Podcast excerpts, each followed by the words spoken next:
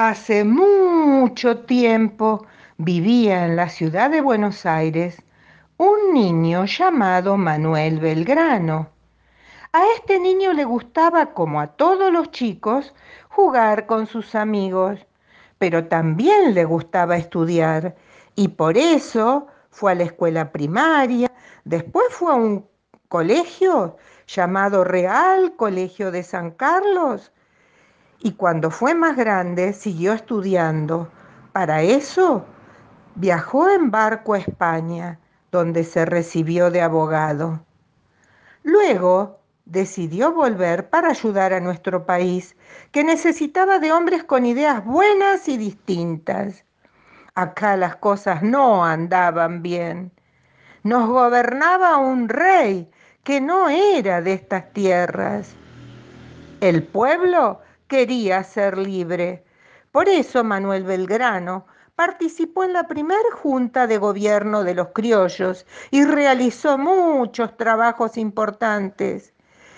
Creó escuelas, colegios para todos los niños, inclusive para las nenas, que en esa época no tenían tanto acceso a la educación. Enseñó al pueblo argentino algo tan importante que era cultivar sus tierras. Así podían obtener sus propios alimentos y vivir bien. Belgrano ayudó todo lo que pudo a nuestra patria. Tal es así que también fue soldado, general, y con un grupo de valientes fue a la guerra a defender nuestro país. Un día en que sus soldados se encontraban muy desanimados, Manuel Belgrano pensó en la idea de incentivarlos, creando una bandera que los identifique como soldados argentinos. Así lo hizo, y fue a orillas del río Paraná que flameó por primera vez la bandera celeste y blanca que hasta hoy nos identifica como argentinos. Manuel Belgrano murió pobre y enfermo.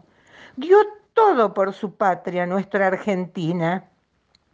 El dinero que ganó en sus batallas decidió donarlo para la creación de escuelas y nos dejó nuestra bandera celeste y blanca para que honremos y la respetemos y nos identifique como argentinos.